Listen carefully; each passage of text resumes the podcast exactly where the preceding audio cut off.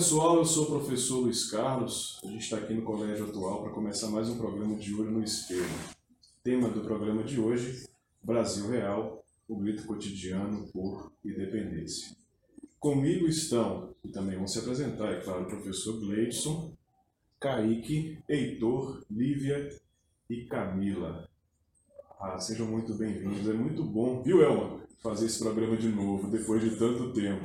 É uma alegria para a gente. Espero que a prosa seja boa, que a conversa seja proveitosa e que a gente aprenda uns com os outros. Gleison. Olá, é, pessoal. Então, a convite da escola, nós estamos aqui para poder fazer uma dinâmica a respeito sobre a ideia de independência que nós temos no nosso país. Afinal de contas, estamos comemorando 200 anos de independência do Brasil e nada melhor do que dialogar sobre esse processo, né? a gente observar é, o que foi construído até os dias de hoje.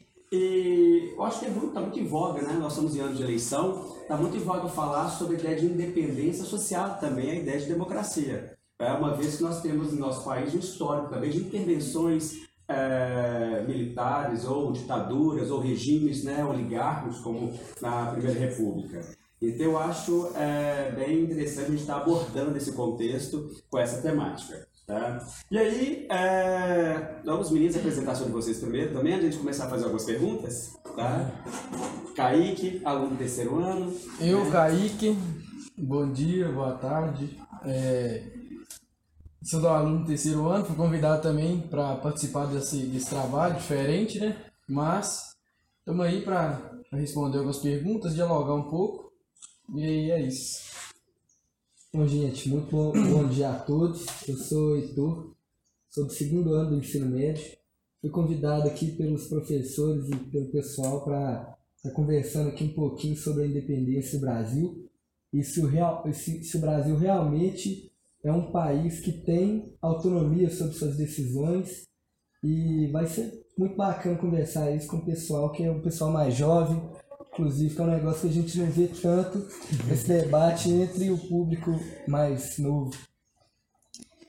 Eu sou a Lívia, do terceiro ano, e eu vim também relacionar essa ideia da independência do Brasil com a democracia que o país tem hoje, né?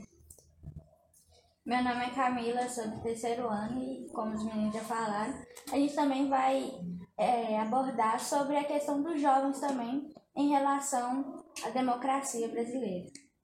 E eu e o Gleison nos incluímos nessa categoria aqui dos mais jovens. Também. A gente precisa falar sobre isso. Com vontade, Gleison. É... Então, sim, pessoal, é, eu acho que para começar a dialogar, eu acho que o primeiro questionamento né, que nós construímos aqui para levantar foi o seguinte. É, podemos interpretar que o processo, né, vamos falar sobre o Brasil em si, e vamos fazer só um, vou fazer só um feedback aqui. Nós estamos num processo de eleição esse ano, aonde a gente vem de, né, dessa última década, teve um processo onde você tinha é, um, eleições de governos conservadores, de repente você tem é, a eleição de governo liberal, né? O Heitor vai dar um feedback depois que não seria liberal, seria progressista, né, Heitor? É. É, e a gente tem né, um, um, golpe, foi um impeachment de um presidente eleito, dentro do que explodiu no país um processo de corrupção. E aí a gente começa, né, na época, em 2016, houve muito diálogo que, será essa corrupção dos nossos políticos ou será, será que essa corrupção também é nossa no dia a dia? Será que é da nossa sociedade? E aí, nesse processo, né, nós vimos que foi eleito um presidente com um discurso conservador, visando né, essa quebra desse paradigma que nós vimos dentro de uma corrupção que estava associada a um grupo político, a um partido. Então, a pergunta que eu faço para vocês é a seguinte: Podemos interpretar que o processo de corrupção presente em nossos governantes é um reflexo do comportamento da nossa sociedade, em que busca prevalecer, às vezes, favores pessoais em primeiro plano e não interesses coletivos? O que, vocês dariam um feedback sobre essa resposta no pensamento de vocês, é, enxergando talvez esses quatro últimos anos de mandato né, do atual presidente, ou vocês olham para o processo que teve com o impeachment da ex-presidente Dilma? Então, não pode falar, Camila. Desculpa te interromper. Não pode ir. Não pode falar. As damas primeiro, Heitor? Camila. Então, eu acho que tem muita questão dos nossos desejos pessoais, em primeiro lugar, no meu pensamento. Porque quando a gente senta assim em uma roda, a gente vai colocar os nossos as nossas vontades, mas a gente nunca vai analisar é, o que seria bom para o grupo. Às vezes a gente olha, olha, tal decisão, tal atitude seria muito boa para evoluir em algum quesito, mas sempre tem aquela pontinha que vai prevalecer o nosso desejo, a nossa vontade dentro da sociedade, principalmente quando se refere a governo. Uhum.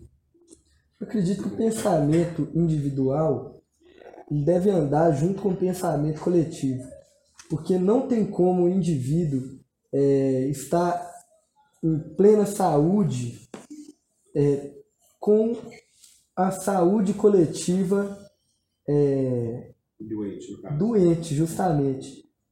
Então, é, a, o desejo individual, ele também influencia no desejo coletivo. Se o camarada quer o bem para ele, ele tem que querer o bem para as outras pessoas também. Uhum. Porque não existe você em um país que só você está bem. Isso, isso eu acho que isso seria impossível de acontecer. Um indivíduo apenas que pensa nos seus próprios desejos está bem sozinho, ele, sua família, num, num país que está todo mundo que ninguém bem, entendeu? Então, o desejo individual, ele promove o bem coletivo também.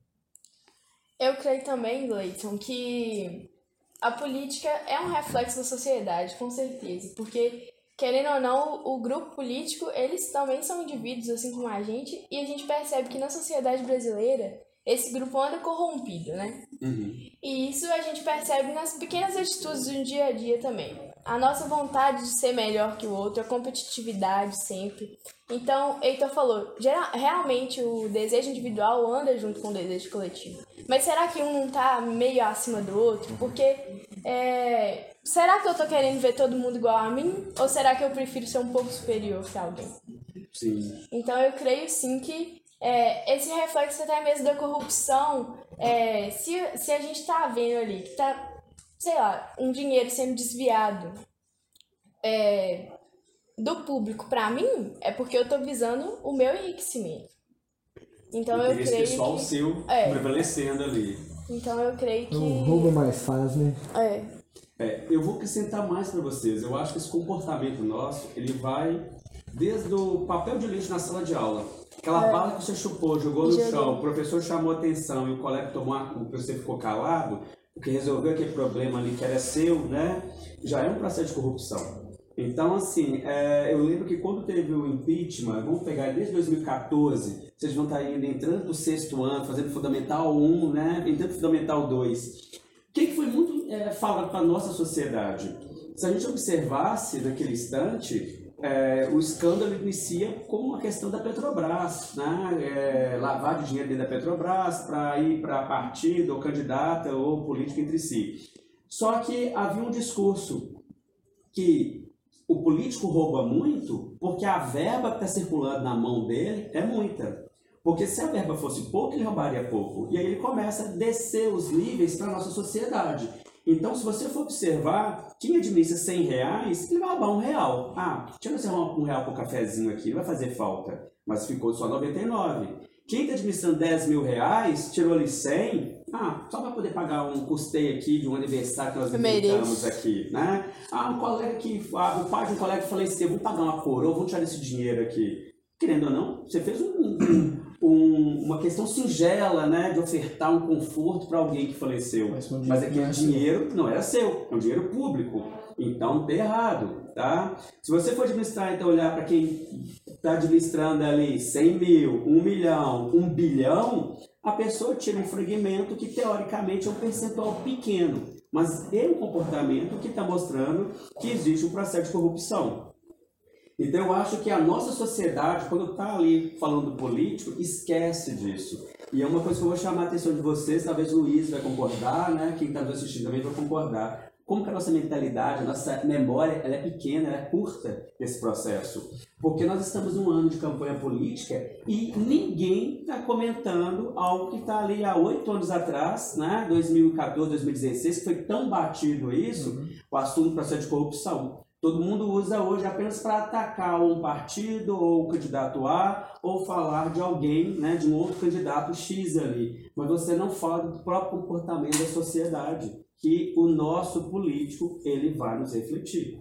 Né? Eu acho que, para mim, assim, um dos maiores desafios para a democracia é o de conseguir esse equilíbrio entre os interesses individuais e os coletivos. Porque nós, a gente está inserido numa sociedade onde prevalece coisas como do tipo, é, você sabe com quem está falando, ou coisas do tipo, isso não diz respeito a mim. É, essa não é uma responsabilidade minha. Então, por exemplo, eu joguei o papelzinho no chão, aí eu peço para alguém pede, vai lá e pega. Não, não fui eu quem fiz isso, então sou eu quem tem que resolver.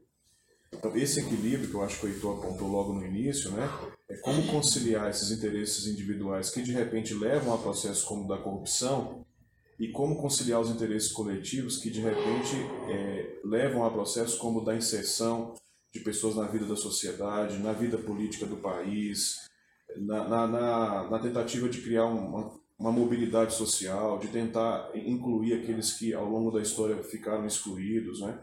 E infelizmente, e acho que foi a Lívia quem disse isso, né?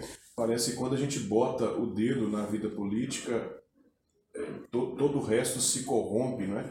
E é uma imagem tão ruim essa, né? Uhum. E coloca todos nós aqui, a gente passa a não acreditar mais nos processos políticos. Foi o que a gente conversou lá na sala. É, a democracia vai se desmanchando no instante que eu penso assim, pô, como é que eu vou acreditar na política se só tem corrupto? Uhum. Como é que eu vou acreditar na política se não muda nada? Como é que eu vou acreditar na política se o país ainda continua alimentando dados como 30 milhões de pessoas é, passando fome, não sei quantas milhões de pessoas desempregadas? Então a política de fato não serve para nada. E a gente vai se esvaziando e vai pensando o seguinte: é melhor então que eu pense em mim mesmo na minha própria sobrevivência e como que eu vou me virar nesse cenário que é incerto, que é inseguro e que ainda está manchado pelo drama da corrupção, pelo, pela chaga da corrupção. Eu vejo que, tipo assim, o político em si, não político, mas juntamente com o coletivo, ele se corrompe porque, por exemplo, chega entra um político lá na enfim, ele é candidatado lá e fica lá dentro e com um discurso e a princípio ele ele faz aquilo que ele diz na, na sua poli, na sua no, na sua campanha faz tudo aquilo mas por um pequeno por um pequeno uma pequena falha entre aspas tipo assim é, chegou um cidadão para mim e falou podia me ajudar ali mas isso vai contra o meu é, contra o meu princípio, contra aquilo que eu disse na minha campanha. E assim começa a corrupção. Então, igual o Gleison falou ali, da coroa. Um, um parente do amigo meu morreu, aí eu vou lá e falo assim, não, eu vou ajudar, né? E disso eu não vou querer pôr a mão no meu bolso. Pra me ajudar, um cara ali, se for mesmo, for do, principalmente for, se for do meu, do, meu, do meu âmbito político lá, do meu meio político, é claro, tá lá na política tirar também um tiquinho daqui do, do bolso do, do povo, né? O povo que vai pagar. E assim começa a corrupção e vai subir na cabeça e assim vai. Que o político não recebe pouco, não ganha pouco, igual ele falou, quanto mais ganha, mais o rouba. É, mas é o que vai acabar alimentando né, a nossa Isso. sociedade. Tá? E aí uma pergunta, vamos, eu vou perguntar para o Luiz, mas vocês também vão ter essa visão para mim, dentro da juventude hoje, né? É, seria isso, esse viés de modo de pensar, porque temos um país continental? Ou será porque é uma coisa local? É uma coisa regional, vamos dizer assim. Eu, dentro do ponto de vista da história, tenho muita dificuldade de enxergar isso. Que que, Luiz, o que, que você junto com os meninos, o que, que vocês buscam de resposta? Essa mentalidade da corrupção. Porque olha só, se a gente for observar, gente, é, a Inconfidência Mineira, se a gente for observar bem, era a elite contra a ideia de mandar os nossos impostos, nosso, nosso dinheiro, né, nosso ouro, para Portugal. Mas em momento algum eles pensaram numa ideia de vamos emancipar aqui, vamos construir um país novo, né? Vamos construir, na verdade, um local onde nós é que vamos governar. Era um governo oligárquico quase, porque era a elite que estava fazendo o movimento e tinha como base a escravidão para continuar ali. Então, assim, quando eu olho para esse processo é, da Inconfidência Mineira, de não querer, é, como é que eu posso falar assim, de querer um governo para um determinado grupo e não para o povo inteiro, eu ainda associo com essa ideia desse Brasil que você vê uma elite governando o país e o povo que se está se vira, né? mais ou menos assim. Então, vocês ainda têm essa visão ou não para vocês é algo mais amadurecido? Ah, eu vejo que isso não é só aqui não. Tipo assim, eu vejo como. Eu acho que todas. Todos os. O país como inteiro, né? O país como inteiro, o mundo em si é governado por elite, né? Em sua maior parte. Querendo quem tá no topo ali é a elite. Mas eu vejo sim uma defasagem muito grande. Falta muita gente, tipo assim, que merece estar ali, que veio de baixo, tem que estar ali em cima, assim, eu concordo, tem que ter. Mas eu acho que isso, você, você falou que é só aqui, ou se é pelo processo do, do Ligar a Inconfidência Mineira. e da confidência, mas eu acho que é o mundo em si que é assim.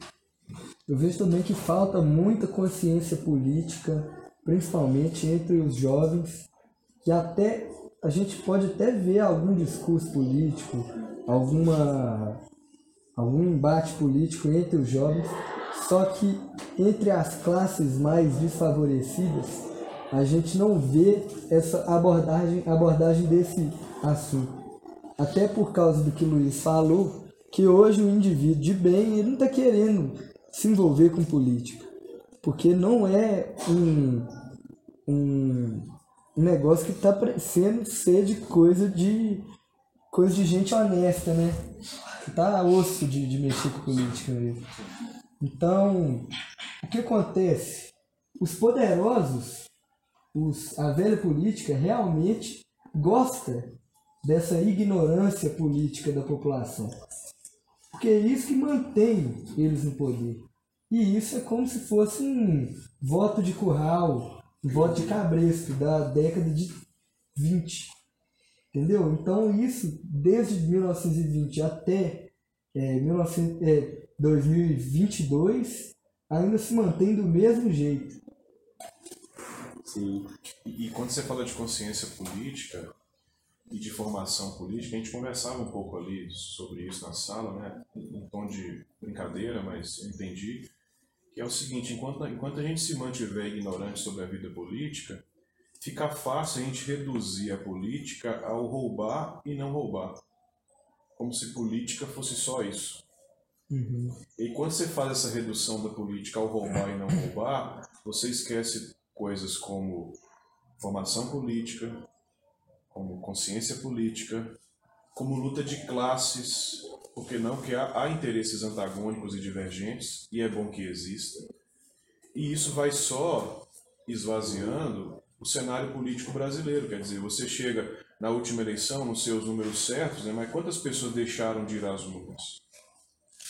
E outra coisa, você lava suas mãos para decisão política e outras pessoas que podem não ser tão honestas quanto você vão decidir por você. E o que é pior? Pior, O que é pior? pior. E aqui, é engraçado ver também como falar assim, tem um como argumento para qualquer candidato falar assim, ah, mas ele estava no poder e não roubou. Gente, é dever do político ele estar no poder e não roubar, parece que se tornou é normal. mais que obrigação. né? É, justamente, parece que se tornou normal, igual você falou, ter essa figura política como ladrão corrupto. E é muito. E normalmente esse tipo de argumento é usado por pessoas que não têm é, informação política. E é muito triste ver isso, porque é um, de- um direito nosso, que é né, votar, ter consciência sobre isso. E a gente, na maioria das vezes, não tem consciência sobre como fazer, sobre como analisar. É, e é extremamente assustador essa falta de informação e como o governo em geral, os políticos em geral, não querem é, dar acesso a esse tipo de informação. Eu conversava com o Kaique hoje, ele falando sobre o papel da imprensa, da, da importância da imprensa num processo como o eleitoral, não é?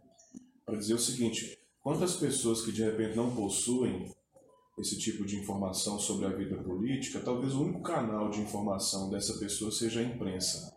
Só que ele falou uma coisa interessante, talvez ele explique melhor, que é o seguinte: a, a mídia é uma. As mídias são empresas, a imprensa é uma empresa, as redes de televisão e de comunicação são empresas, né? Então elas estão a serviço é, do, do, lucro, do capital, e dos de quem paga mais, né? e de quem paga mais. É. Então até que ponto Claro que nós não estamos fazendo um ataque à imprensa, longe disso, mas até que ponto as pessoas têm realmente na imprensa um canal confiável, um único canal confiável, para, por exemplo, formação política, formação da consciência política e decisão e, e compreensão da, da forma como o sistema político brasileiro funciona. Né? Se a gente perguntar a uma pessoa que vê televisão, a televisão te ensina como funciona o sistema político brasileiro, a, a, televisão ela consegue te dar algum tipo de orientação, ela colabora para a sua formação política, ou a internet, né? a gente vai falar sobre isso um pouco mais adiante, né? por causa dessa,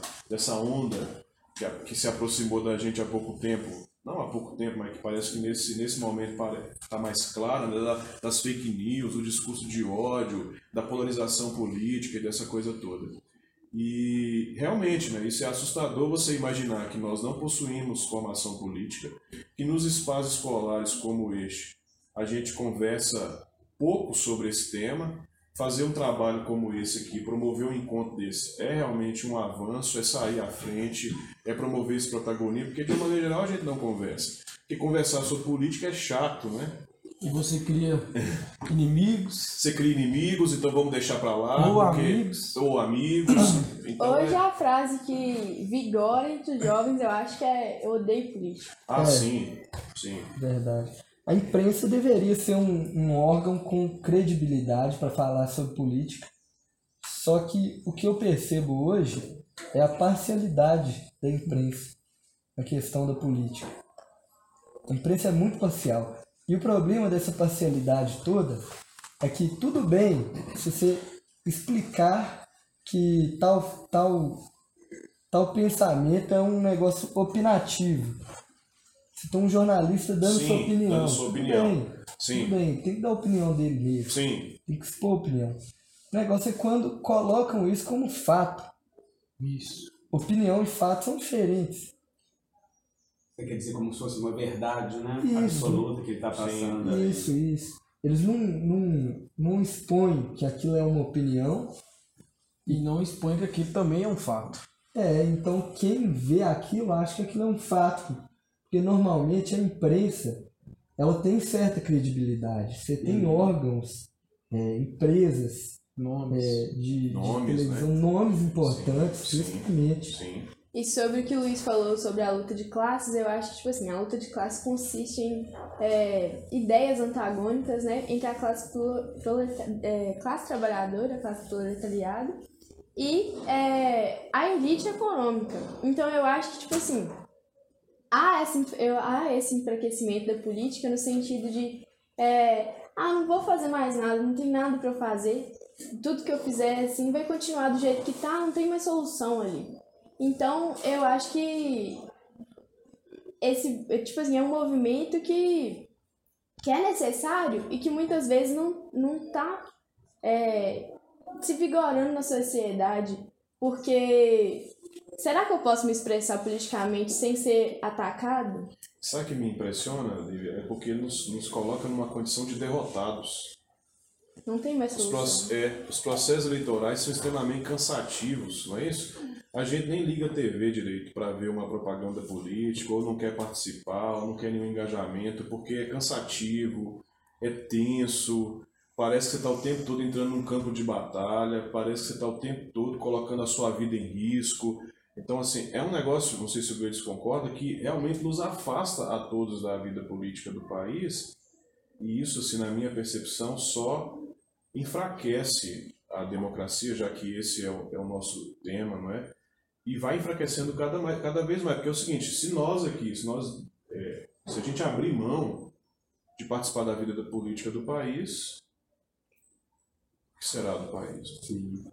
Uma coisa que você falou interessante da campanha política. eu tô, né, nós estamos no processo, vivendo esse processo de campanha política, é, eu estou reparando que na minha adolescência, infância e adolescência, vocês têm que imaginar que a campanha política, no horário eleitoral, vamos dizer assim, começava no mês de finalzinho de junho para julho.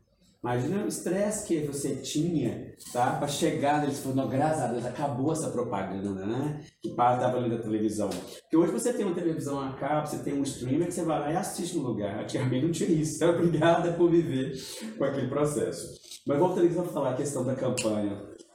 É, eu acho que as campanhas políticas, né? É, acabam entrando num processo hoje, por exemplo, né, a ideia é simplesmente você falar mal de um candidato do outro você vê pouca apresentação do projeto de governo. É. Vocês observarem nesse momento presente. Uhum. Né? Os candidatos todos que estão apresentando ali é fulano é ruim, fulano é mal, fulano Não, é fulano é, é igual, né? igual o Luiz falou, parece que você está entrando num campo de batalha. É, Tem um, então... um, um negócio que todo mundo deveria saber, que eu lembrei aqui agora. Tem um site que chama políticos.org. São cinco minutos que vão resultar em uma melhoria de quatro anos. É, ele tem um ranking de todos os políticos, deputados e senadores. Você entra aí para você ver. Aí mostra o, a, os projetos de lei que esse político tem votado, se esse político usa é, privilégios, usa, usa auxílios, se esse político vota a favor de, de leis que, que seriam é, leis que favoreceriam a corrupção. Aí você tem um ranking dos políticos. Se eu não me engano, a maior nota é 10 e a menor nota é 0. Você consegue filtrar por estado, por partido, por tudo. Isso é interessante. Políticos.org. Mas, mas é uma coisa interessante, tal, bem cabível à sociedade atual, todo mundo conectado à internet. Mas e o povo e minha avó, que já vai arrumar? Sim. Justamente, Sim. por isso que você tem que difundir Sim. essas informações. Aí que entra o caso da, da, da mídia, né? Televisão. Toda avó ali tem uma televisão em casa é. pra assistir. Mas aí tem o seguinte, se eu pagar mais, ele vai falar de mim mais. E se o outro pagar mais, ele vai favorecer o outro. Então é isso que acontece, que, eu, que é um. Que é um o meio, esse meio midiático é excelente. É uma ótima forma de propaganda, claro. É, mas tem, tem suas, seus, suas falhas, né? Que não são poucas. Por ser, um, por ser uma empresa, igual é, o Luiz falou ali no início, por sua empresa e ser movida a dinheiro. Quem paga. O mundo hoje é isso, né? O capitalismo é isso. Quem tá pagando mais, eu tô fazendo. Sim. E eu acho que essas falsas informações enfraquecem muito a democracia nesse sentido, porque a gente fica em uma situação de eu acredito em quem? Quem tá mentindo? Quem tá falando a verdade? Sim. Eu, eu fiquei assim, tocou nesse tema, mas quando o Caio estava falando, eu pensei numa questão, isso, inclusive lá do, do livro do, do Levitsky, né, As Democracias Morrem, que é mais ou menos o seguinte, parece que a gente ampliou os canais, não é isso? a gente não tem mais hoje só a TV. A gente tem a TV e as plataformas digitais, as redes sociais, etc. Mas parece que, que a ampliação dos canais não significou maior engajamento uhum. do cidadão na vida política. Vocês analisam dessa maneira uhum. ou divergem? De certa forma, distanciou, se você for é. analisar. Porque parece que criou um embate, sabe? Porque você entra em qualquer lugar, igual, em época que tá de campanha Sim, agora. Você entra no Instagram, desculpa, no Instagram você vê pessoas assim, umas a favor de candidato A, outra de candidato B, e acaba que você vê aquilo como uma guerra, de certa forma, porque se você for a favor de um lado, é, você cria é, uma rivalidade com outra e vice-versa. E ao invés de estar, tá, igual você falou, incentivando a gente a participar, de entender esse meio político, não, tá fazendo a gente criar medo de entrar nesse meio. Principalmente a gente jovem, que às vezes tem muita influência sobre o que os outros vão pensar de mim. A gente, talvez seja o resultado de muitos jovens hoje em dia, de tomar um lado e falar assim, mas o que que vão pensar de mim se eu tomar? Então, ao invés de está incentivando, eles estão nos assustando, afastando os jovens do meio político e desacreditando a gente também, de, de certa forma, da democracia em geral. Camila, eu vou, na verdade, eu vou tentar fazer uma pergunta aqui para tentar abrir um pouco o contexto. A gente fala muito né, da participação política, vendo muito a ideia de Votar. de votar. Mas vamos pegar. Vem vocês aqui me mostrando o seguinte: existe alguém da juventude hoje em dia que está militando em causas com outros temas que não sejam simplesmente vol- voltados para a política em si, como, por exemplo, é, causas ambientais, questões culturais, raciais, gêneros sexuais, é, questões econômicas.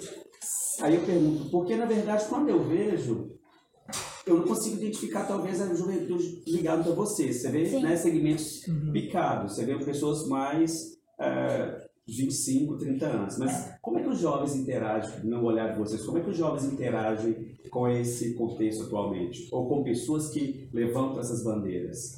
Acho que tem muito mais participação do que antigamente. Tem muitos jovens participando. Sim. Mas em nenhum momento você vê um jovem realmente tomando iniciativa. Porque, igual você falou, a gente tem muita questão de é, que exercer política é apenas ir lá na urna e votar. Mas, de certa forma, não. É garantir, no meu ponto de vista, é garantir um bem da nação. Uhum. E muitas pessoas hoje em dia é, falam, levantam bandeiras sobre várias questões, mas nem sempre elas têm um apoio. E os jovens hoje em dia, eles têm um poder de fala muito grande, mas nem sempre eles usam esse poder de fala e nem, nem sempre eles querem realmente estar dentro daquilo, porque no ponto de vista do jovem vai trazer uma dor de cabeça. Então não tem grande é participação. É, E outra, é, o jovem lá tem muita. É, tem, o, tem o saber, mas não quer falar e tal. Porque também tem os, os zerados lá em cima, tem os, os mais velhos lá em cima, que chega na hora que o jovem chegou lá, ih, aí não sabe nada não, chegou agora.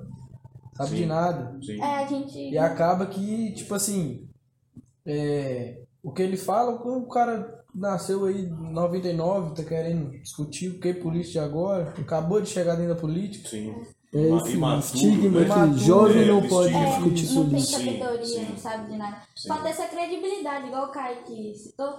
A gente fica até com medo também de falar por quê? A gente chega, a gente, vamos, a gente tá nesse debate aqui. A gente não tem uma credibilidade, porque a gente vai chegar, vai dar a nossa opinião, analisando o cenário atual. E a gente tem muita informação, muita mesmo. Então a gente consegue associar muitos pontos. Mas o que, que acontece? Ele falou assim: a gente vai chegar, vai falar nossa opinião, eu falo assim: de que vale? Você acabou de nascer, você nasceu nos anos 2000, na sua época toda boa, com internet, na minha época não tinha isso, que não sei o quê. Então a gente não tem essa credibilidade para levantar nenhum ponto. Hoje em dia, quando a gente vai exercer al- alguma forma de democracia dos nossos direitos, a gente não pode, porque fala, vocês vivem numa geração de muito mimimi e vocês não sabem, vocês não viveram ainda o suficiente para, de certa forma, estar dando esse tipo de opinião. E talvez esse modelo tenha obrigado vocês a descolar. A pergunta do Gleice é muito interessante, também vocês ainda vão abordar, mas, por exemplo, você é jovem e faz parte de um movimento ambientalista. É um paradoxo, porque você quer participar do movimento ambientalista, mas quer que ele, se descole da política. O que pra mim é um negócio muito estranho. É, não tem como. Sim. E se você- E é um movimento político, só que você não quer associar, porque você tem medo de se apropriarem de uma causa, por exemplo, ambiental e, e, e o político fazer dela uma plataforma eleitoral. Aí a gente sabe de casos no mundo. Plataforma de autopromoção. Sim, sim, sim. É, o Gleice falou ali sobre jovem falando, jovem inserido lá na política, que gosta de politicagem, etc. Você não vê muito jovem mesmo não falando sobre meio ambiente, é, essas coisas. Mas tinha uma outra coisa aqui que fugiu. Enfim, você não vê.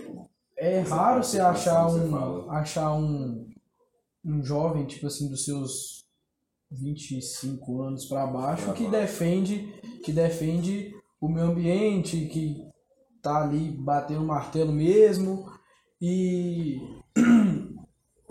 isso, hein? Não acho. Porque você vai encontrar mais ali causas de gêneros sexuais, é. raciais, né?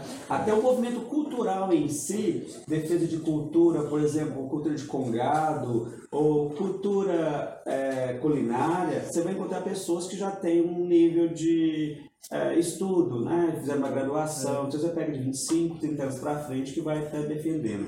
Mas mesmo assim você vê que jovens ainda participam, mas não São com poucos. discurso, né? Por isso que eu estou perguntando Eu como acho- vocês conseguiam conciliar na visão de vocês, né? Eu acho que a respeito dessa, dessa questão cultural, social, de gênero, que igual você está falando, é, realmente tem um debate maior entre os jovens, mas é igual o Carlos falou, a gente tem uma aceitabilidade maior nesse sentido de aceitar alguém que não é igual a mim, eu acho que, tipo assim, no sentido de, um, de uma pessoa que tem uma ideologia de gênero diferente da minha, mas que a gente é visto muito na sociedade como geração do mimimi. Então, ah, isso aí que eles estão conversando é Balela. balela.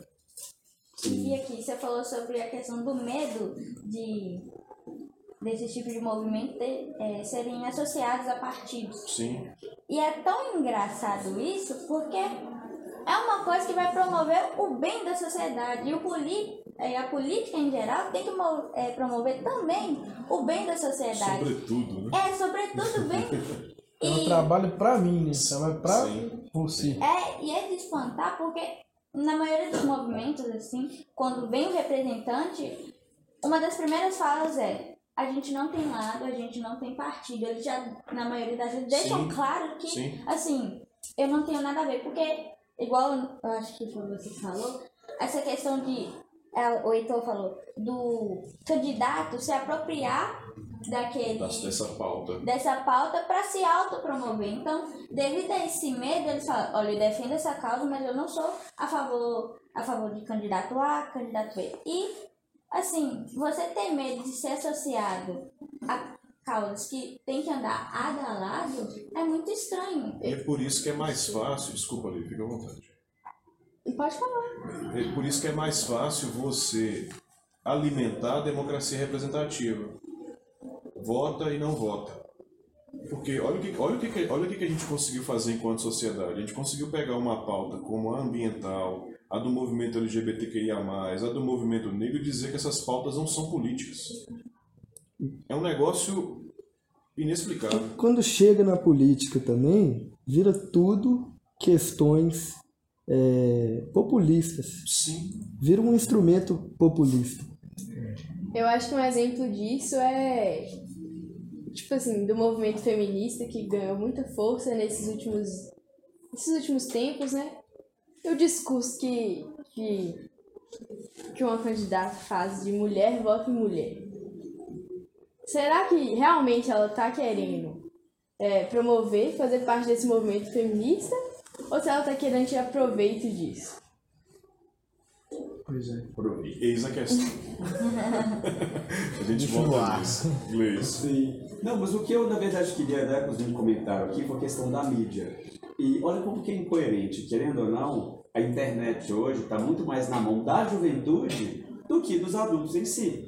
Tá? Quer dizer, é, a- nós ainda somos jovens, né, Luiz? Mas nós temos um pouco de dificuldade. Nós somos mais, assim, do verbal, do livro ainda, é né? analógico, Impresso. É.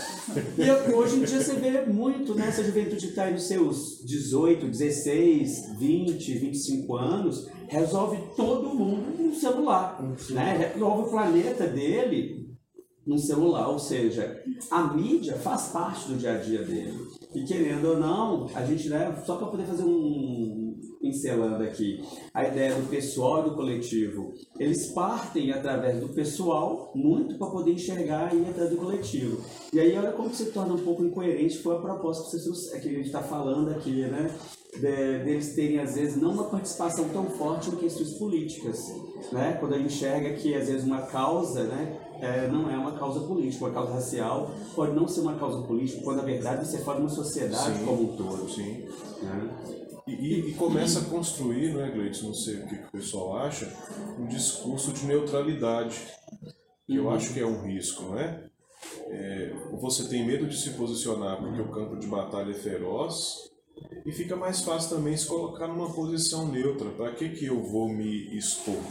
Neutralidade ou extremismo também, né? O que é pior, né? Porque quando, os dois polos quando você não terríveis. tem crédito, quando um- uma mídia, por exemplo, ela é descredibilizada, isso abre espaço para discursos é, que atacam a imprensa, que atacam é, a oposição, que responsabilizam, discursos fascistas, que re- responsabilizam o inimigo externo. E isso é um dos pilares para a morte de uma democracia. Sim. Isso o Steven Levitz que falou muito bem, né, Luiz? Que o que, o que fortalece a democracia é a polarização partidária. É, os partidos políticos são os principais é, responsáveis por firmar a democracia ali, porque se eu, se, igual o Heitor falou, se eu ser extremista, não vai enfraquecer a democracia. E se eu ser neutra, vai abrir espaço para uma pessoa que que que vai que se opõe aos meus ideais Sim, fortalecer. sim. A a neutralidade, ela Você pode... é você não é. Sim. A neutralidade ela vai abrir espaço para que alguém se torne um autocrático, quer dizer, já que a gente não pode, já que todo mundo não pode participar, e já que eu abro mão de participar, eu assumo então esse papel, eu assumo o controle. Levitsky, ele, ele chama muito atenção para esse ponto, né? Quando você enfraquece a participação popular e do cidadão, você dá espaço para o surgimento daquele que vai dizer, ótimo, eu agora tomo conta. Agora, outra coisa, o, o cenário político atual do Brasil, eu acredito que essas eleições de 2022 vai, vai ser uma das eleições com mais votos brancos e nulos. E votar em branco e votar nulo, eu não acredito que seja se isentar das decisões políticas. Porque imagine só para você ver. A pessoa que vai se candidatar, a pessoa que vai se eleger, porque a, a gente sabe, né, que infelizmente o segundo turno vai ser Jair Bolsonaro e Lula. A pessoa que vai se eleger por causa do número de votos brancos e nulos, ela não vai chegar no poder com tanto poder. Ela vai chegar mais limitada, mais enfraquecida. E a pessoa que vota nulo, provavelmente ela se opõe aos dois governos. E ela vai fazer oposição a esses dois governos e de tal forma vai se opondo aos, aos a qual, qual- qualquer que seja o governo, ela vai estar participando do meio político do, do mesmo jeito. Ou então ela assumiu a posição de neutralidade ou de extremismo, como você apontou lá no início. Né? Eu acho que, tipo assim, vai de cidadão para cidadão. Um exemplo, um cidadão que não quer, que, tipo assim, não se identifica com nenhum dos dois, nenhum dos, dos partidos que tem. Não, não concordo com esse não concordo com aquele. Então, já que não tem de nenhum dos, no segundo turno, no caso, de nenhum deles que, que eu não me identifico com ele, vou voltar no branco ou no nulo, e assim eu concordo da pessoa ser uma oposição quando ou o candidato A ou B se eleger. Eu concordo ele ser uma oposição, mas aquela pessoa que chega e fala assim, não, não quero votar porque não gosto de política. É. Não quero votar. Aí eu já Isso é discordo da pessoa chegar e reclamar no final. Não, nunca não concordo com isso. Você ajudou para colaborar algo assim? O processo político. Você chegou aí né? ainda e falou, não, não gosto de política, não quero votar nem A nem B. Eu não vou querer entrar muito nesse pra gente aprofundar, porque vai ter que pedir mais um ou outro momento, né? Mas o governante que assume o poder, ele assume para quem vota nele, para quem não vota nele e para aquele também que não está interessado em desenvolver política no É, cotidiano da vida dele, tá? Mas quem está assumindo tem que administrar a vontade de todos, tá bom? É, querendo ou não, o governante ele tem que administrar a vontade do grupo político dele, a vontade da oposição e a vontade também daquelas pessoas neutras que não querem envolver em política, porque senão ele também não faz uma boa administração, Uhum. tá bom? é, nós não vamos deixar esse momento para depois, nós vamos estender mais um Não pode nem uma pauta, um outro instante, né? Olha, gente, nós precisamos de mais um momento, viu, Elton? Não pode falar sobre só mais um assunto. Não, Claro. Sobre o que eu achei muito interessante, eu acho que você vai ter, vai até gostar desse assunto também. É, que o Luiz abordou, é, não, não nessa, nessa, nesse, nessa apresentação agora, mas comentou com a gente sobre é, Forças Armadas. Eu achei muito interessante. Ele Ah, sim. colocou uma pauta muito interessante porque o povo vê hoje as Forças Armadas, hoje, 2022, como se chegar ali na política, um partido, né? Tipo assim, igual eu comentei lá na sala agora, se você fala ali na rua sobre Forças Armadas, você enxerga como uma direita extremista. E A bancada da A bala. bancada da bala. bancada da bala. E eu, no meu ponto de vista, assim como eu acho que deveria ser, porque é, como a, o Luiz falou, com a, as Forças Armadas uma, uma um, né, um, um sistema de proteção para o país.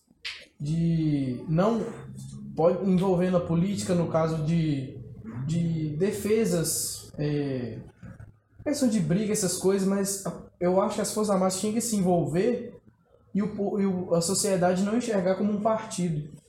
Não, não se enxergar como um. Ah, não, não vou. Não vou. Não quero que as Forças Armadas entrem ali dentro porque vai estar. vai estar é, favorecendo a direita. Ou se a pessoa achar, vai estar favorecendo a esquerda.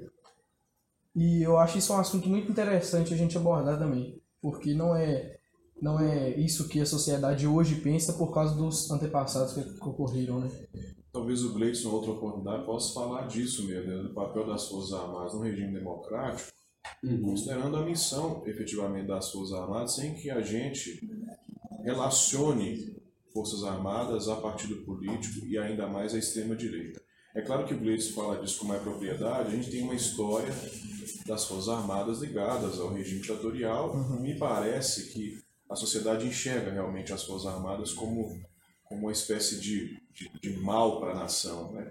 Mas, Instrumento da extrema direita. É, como instrumento da extrema-direita, acho que ficaria até melhor. É, verdade, seria isso, porque na verdade todo instante que a direita teve, né, a nossa elite, vamos dizer assim, a nossa direita teve a ameaça do poder nas suas mãos, está saindo das suas mãos, eles foram chamados militares para poder ocupar o Pediram poder. intervenção militar. Intervenção. Intervenha e me devolva. Por favor. Então seria um pouco esse histórico que a gente tem, essa visão que a gente tem. Mas nós. Desculpa, Kaique, fica à vontade. pode ir. Olha, mas nós voltaremos numa outra oportunidade, viu, Sânia? A gente vai voltar. Esse foi o De Olho no Espelho. Depois de tanto tempo, não é, Elma? A gente conseguiu fazer outro programa. O tema de hoje foi Brasil, um grito por independência. Muito obrigado, viu, pela sua audiência na manhã de hoje. Um abraço para todo mundo. A gente volta.